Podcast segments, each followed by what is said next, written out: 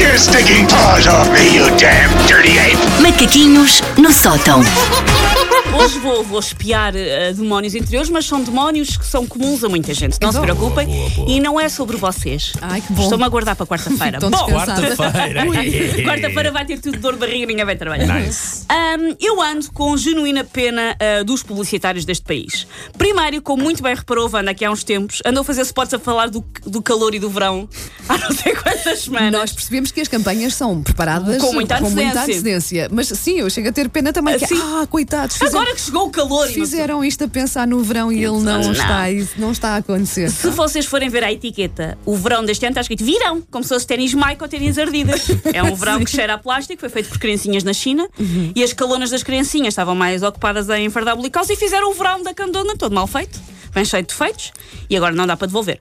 Segundo motivo pelo qual eu tenho pena dos publicitários, como já não bastasse isso do verão, há várias campanhas publicitárias que claramente vinham contar que nós ficássemos no Mundial mais tempo. Também, também, verdade. Claramente. Ah, há uma marca de cerveja que tinha pensado o que é que poderia acontecer se nós não continuássemos, mas as outras marcas eu acho que estava Estavam tudo. muito otimistas. Com não uma é? fezada, Sim, sei lá, de umas meias finais que fossem. Ahm, os spots ainda estão ali com o espírito da fome de vencer, enquanto nós, quanto muito, temos uma ligeira larica de nos sentir benzinho se ganhar, sei lá, a França, já não- não México, estamos, ou o México, México. Ahm, os publicitários imaginavam-nos por esta hora na praia a celebrar Portugal campeão e afinal estamos no shopping a ver se há sobretudos impermeáveis nos saltos e a celebrar que ao menos a Espanha também não leva o caneco. É o máximo que acontece este ano.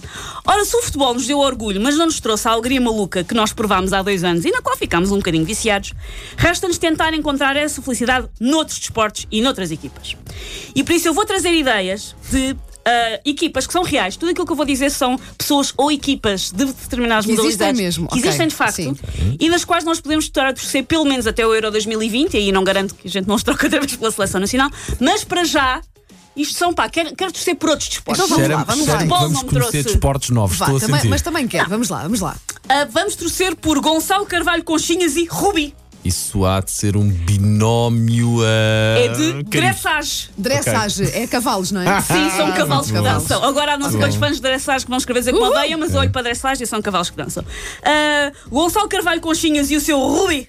ah, representados nos Jogos Olímpicos de 2012, na modalidade entram de dressage, e merecem hooligans a partir de tudo quando eles perdem porque o cavalo dançou mal a Macarena, que é isso que eu acho que o cavalo está a fazer, é o que eu percebo olhando para as imagens. Qual dançou mal a Macarena, a partir do estádio todo. Ahm, e tá bem- também dá bem para gritos de claque, tipo Conchinhas e Rubi, o campeonato, pelo campeonato até Mbezi. Olha, boa, Oh, boa. conchinhas Ah. e boa, rubi, Champions of the World E. boa. Tens, tens noção que eu daqui a pouco vou pesquisar conchinhas e rubi. Sim, do- na- nos, nos Olímpicos de 2012 ainda bombava, agora honestamente não sei.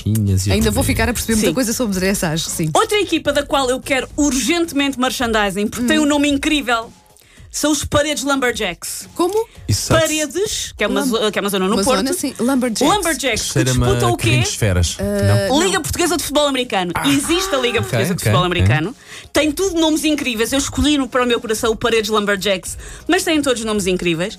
E é um nome bom para, para a cacetada, para fazer esquecer o Pepe e o Bruno Alves. Por isso eu agora sou, desde pequenina, do Paredes Lumberjacks. Ah, a seguir podemos torcer por Pedro Queiroz e Pedro Lopes. Quem são Pedro Queiroz e Pedro Lopes? Ah.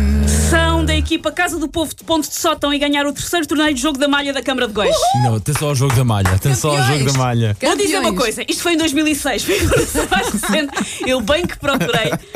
Não sei se Pedro Queiroz e Pedro Lopes ainda bombam, não sei se ainda estão em pico de forma, em 2006 Existe a estavam. é Federação da Malha, Mas eventualmente. vamos- eu procurei, isto Por foi o favor, se máximo que alguém encontrei. souber, ligue para cá. 808 22 80 A Câmara de 80. Góis, não sei se ainda organiza torneios de jogo da malha, pá, por favor, elucidem-nos.